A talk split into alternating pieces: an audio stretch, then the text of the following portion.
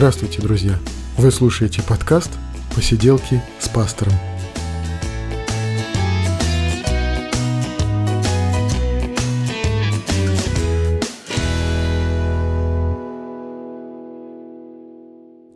Восемнадцатый выпуск посиделок, и мы говорим о жизни, о том, что с нами происходит, о том, что интересно. Мы говорим о христианстве, о Библии, об истории христианства. И сегодня ну, прошел Новый год, э, у кого-то прошло уже Рождество. Э, рождественские праздники, впрочем, для меня лично продолжаются. Мы в церкви празднуем Рождество дважды. И вот на этих новогодних рождественских каникулах Церковь Надежда, церковь, в которой я состою членом и служителем являюсь, Церковь Надежда отправилась на новогодний выезд – вот этот вот новогодний выезд — это событие недели, а, событие, ну, мощнейшее событие, можно сказать, нового 2018 года, о чем я и хочу вам рассказать сегодня.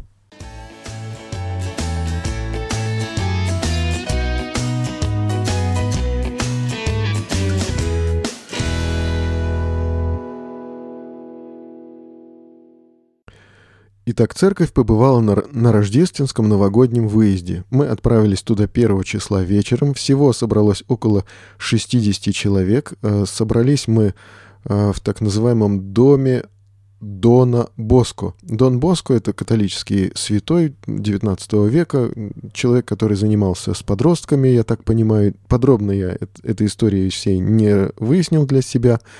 Ну, в общем, э, это духовный культурный центр католиков. Э, он по совместительству является также небольшой такой гостиничкой, наверное. В общем, там мы арендовали помещение, зал э, актовый, номера, где мы жили. И все прошло очень так приятно и достойно. Очень понравилась обстановка, очень замечательно все прошло. И мы, приблизительно 60 человек, члены Церкви Надежда и гости, все, кто хотел поехать, поехали. Были люди, которые не, не смогли поехать. Жаль. Э, и для Церкви Надежда это, в общем-то, не первое такое э, мероприятие, когда мы все э, подорвались и куда-то там ринулись. Это, в общем-то, в порядке вещей. Два раза в год сходить на шашлык, там поехать еще куда-то в гости на дачу к кому-то или поехать э, большой толпой куда-то отдыхать, это, в общем-то, нормально. И потому что церковь — это не просто как кинотеатр, куда пришли какие-то разные незнакомые друг другу люди и что-то там делают. Церковь — это фактически семья. Мы говорим, что церковь является общиной, и потому в этой общине, в этой семье происходят разные события. Ну, дни рождения, например, да, какие-то э, семейные сходки для решения каких-то вопросов каких-то внутренних, э, принятия каких-то решений. И это все, это все в порядке вещей, это все нормально естественно должно быть для церкви, являющейся общиной. И вот что же у нас происходило на нашем рождественском выезде. Во-первых, этот выезд мы назвали семейным. Ну, когда люди собираются с маленькими детьми, конечно, не все так просто, не все так легко и непринужденно. И, конечно, какие-то мероприятия наши, где э, мы участвуем все, и э, родители приходят с маленькими детьми, там довольно шумно получается. Я вообще э, воспринимаю это, эти наши сборища как некий табор такой, но все это достаточно забавно, весело и э, очень, ну, как-то правильно, что ли. Почему, мне кажется, именно так и должно оно быть. Вот, именно так. И у нас была э, основная тема, и основная тема это была посвящена росту церкви. Но не в целом росту церкви, это не была какая-то накачка такая, что, мол, давайте, друзья, давайте, давайте, давайте, давайте, и чтобы церковь росла. В общем-то, мы сами понимаем, что то наше помещение, которое нам принадлежит, э, мы уже э, расти-то нам в этом помещении некуда. Нам придется принимать какие-то решения для того, чтобы расширяться. Но мы действительно должны ставить перед собой какие-то цели. И эти цели касаются в том числе и роста церкви. Мы замечаем, что вот для нашей церкви этого роста давненько нет.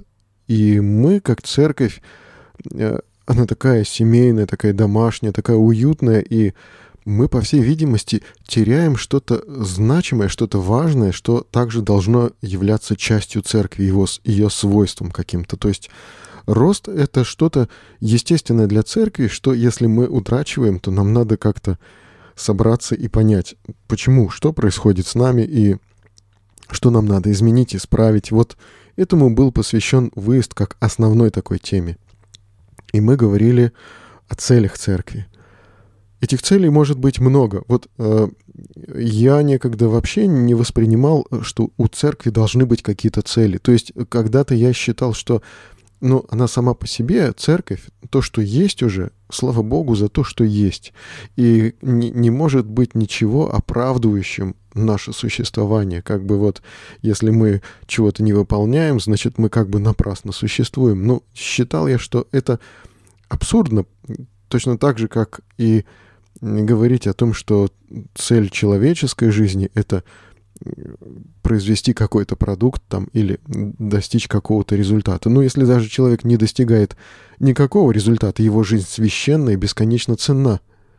Но и точно так же я воспринимал и жизнь или цели церкви, что главное именно само существование церкви, уже сам факт ее существования и есть оправдание для нее. Но э, с некоторых пор я стал понимать, что мы должны иметь определенные цели для того, чтобы двигаться, для того, чтобы что-то с нами происходило. И вот здесь я понял, что рост как естественный такой естественный продукт существования церкви, естественный способ существования церкви, да, это должен быть точно, точно такой же целью для церкви, и ее просто надо видеть перед собой.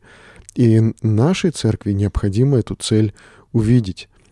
Вот тут очень важный момент такой, что не, не только пастыри, служители церкви должны видеть эту цель, а эта цель должна становиться общей мечтой. Вот тогда она действительно является целью. Она тогда является э, целью для каждого, и, и каждый понимает, в каком направлении церковь движется. Когда я стал заниматься планированием собственной жизни, я увидел, что планирование — это совсем не такая жесткая штука, как вот она часто представляется людям. Когда люди говорят, ну, э, если у тебя будут конкретные понятные планы, то ты окажешься как бы в рабстве этих планов.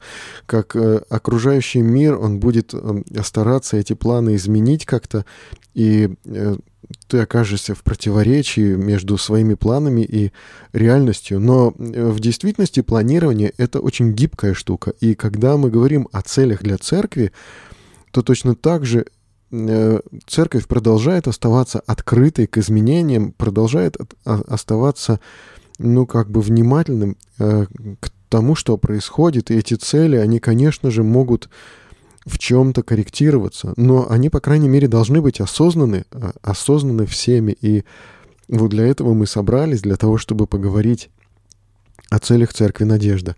Я убедился для себя, что это не только количественный рост.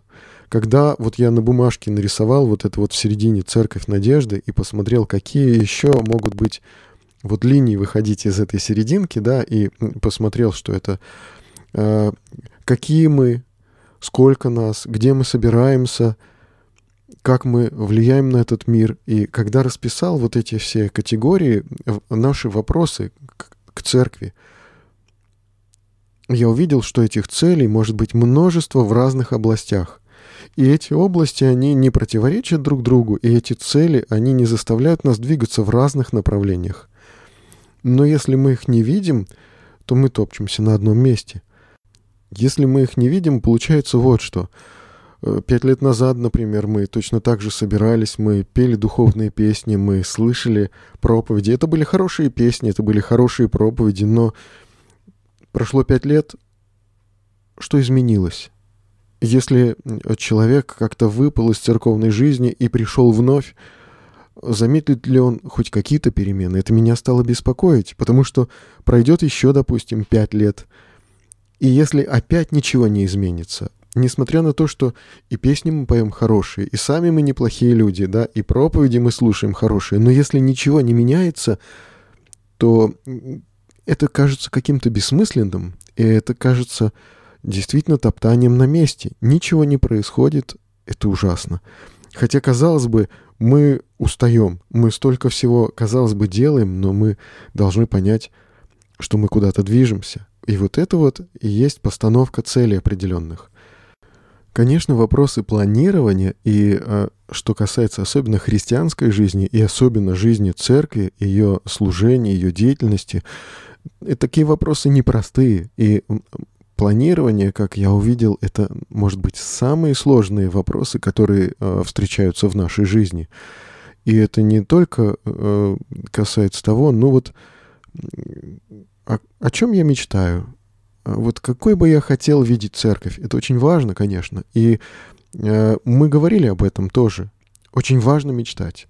Очень важно представлять себе, какой бы я хотел видеть эту церковь, да, какие перемены в ней необходимы, какой она может быть, э, если она будет расти, да, и чтобы эти мечты не оставались лишь только мечтами, их надо э, делать целями наши мечты необходимо делать целями. И вот процесс постановки цели, он еще и духовный процесс. То есть это э, не просто интеллектуальная такая вот работа, но это духовный поиск. И от этого никуда не деться нам. Мы действительно пытаемся понять, а что же Господь хочет видеть вот в этой церкви, конкретно в нашей общине. И мы пытаемся понять, как служить Ему, да, и как найти Его волю, как, как ее увидеть в жизни конкретной общины, в конкретной, конкретной группы людей, вот количеством где-то от 40 до 60 человек, приходящих периодически на богослужение. Что Бог хочет увидеть в нас? Какие перемены Он хочет увидеть в нашей жизни и в целом в жизни общины? Эти цели, они становятся какими-то конкретными. Например, они могут уже выкристаллизоваться в что-то конкретное на ближайшие, например, три месяца – что мы хотим, чтобы изменилось за ближайшие три месяца, за ближайший квартал. И тогда, если мы сможем это сформулировать, то тогда мы сможем понять еще и, что должно измениться уже за неделю.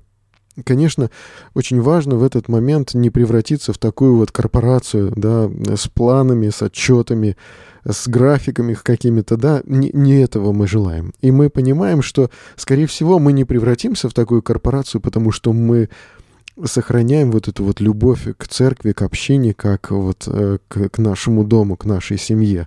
И мы продолжаем это ценить. И мы понимаем, что в этом уникальность церкви Надежда, что она такая семейная, она такая вот как бы приятно там находиться, приятно быть э, ее частью.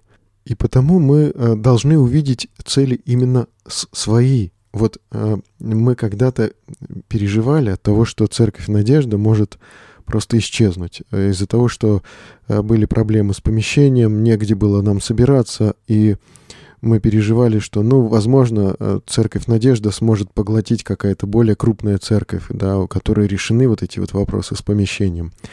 Но в то же время нам было так жалко, что, потому что церковь Надежда, она по-своему уникальна, она обладает своей индивидуальностью, которая уже сформировалась, и ну, своим лицом, которое страшно было терять вот просто так. Да? И, и потому, когда мы говорим о целях, мы тоже должны найти именно свои цели, потому что у разных церквей, у разных общин и у разных верующих эти цели могут различаться. Могут различаться какие-то акценты, а могут полностью отличаться цели. И если мы находим свои цели, да, если мы их осознаем как свои, то тогда мы их и достигаем, тогда мы как-то и к ним движемся, и это становится вполне ощутимым прогрессом, а, а вполне ощутимым каким-то движением. Вот об этом мы говорили на основной теме нашего выезда, а помимо основной темы у нас были еще ну, разные э, мастер-классы, к тому же э, детки там и молодежь учились выжигать, еще какие-то были темы. А, а на второй день мы собрались там, значит, первого числа мы туда съехались вечером, э, перекусили, переночевали. Во второй день второго числа была вот эта основная тема. И э, третьего числа э, была такая дополнительная тема, она была можно сказать, факультативный. Э, речь шла об управлении личными задачами, об управлении личными делами. Это моя была тема, о которой я, я говорил, хотя я говорил и о целях тогда, и вот теперь уже о достижении личных целей. потому что это такое увлечение в течение уже более двух лет у меня э, сформировалось, и мне было о чем рассказать, говоря о личных уже целях, о каких-то выполнении каких-то личных задач. Часть слушателей были у меня, часть слушателей ушли на тему семейное поклонение. Тоже очень важный такой момент, как организовать семейное поклонение Богу, а, поскольку мы очень многие приходим а, в церковь семьями, э, где есть э, муж и жена, где есть дети верующие, и э, фактически в церкви Надежда, вот особенность церкви Надежда, что люди приходят на богослужение семьями. Вот это очень, очень ценно и очень важно. Я в других э, местах видел, где приходит, скажем, вот муж верующий, жена неверующая, или там э, жена верующая, муж неверующий. Но у нас как-то вот Бог дал э, собираться семьями. Это очень ценно.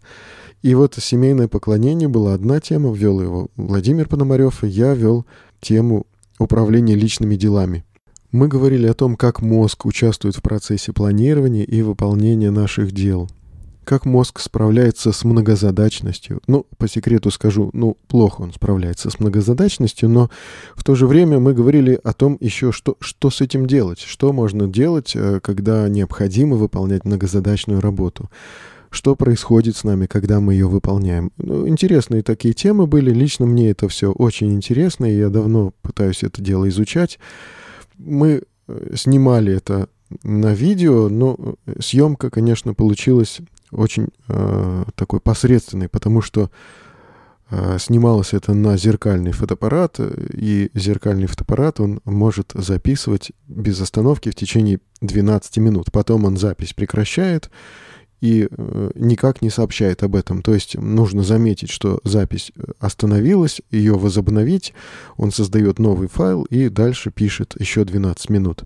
Поэтому в этом видео, которое мы попытались записать, есть такие большие пропуски, и, в общем-то, оно э, толком, да, и без конца, но такое видео на час 27, по-моему, час и 27 минут, оно все-таки есть, если будет сильно интересно, я попробую выложить это э, куда-нибудь туда же на сайт, может быть, посиделки с пастором или э, куда-то. В общем, если будет действительно э, людям интересно, пишите, может, попробую выложить то, что хоть есть. Хотя это, конечно, не может удовлетворить всех таких всех запросов, потому что там действительно есть серьезные пропуски.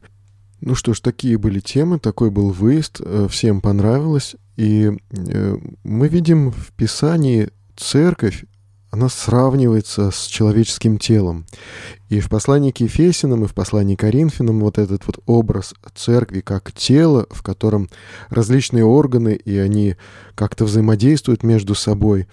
Э, и в послании к Ефесинам сказано, что э, церковь растет возрастом Божьим при помощи или при действии вот этих внутренних взаимно скрепляющих связей. Вот эти взаимно скрепляющие связи, они развиваются, они, собственно, и создаются вот в таких вот мероприятиях, в каких-то неформальных условиях общения церковного, э, в домашних группах, в каких-то личных семейных праздниках, на которых, в которых участвуют другие члены церкви, да, в каких-то еще делах, которые, может быть, помимо богослужения, Э, в которых участвуют различные члены церкви, да, и вот в этом э, возникает такое внутреннее укрепление, рост церкви, вот внутренний.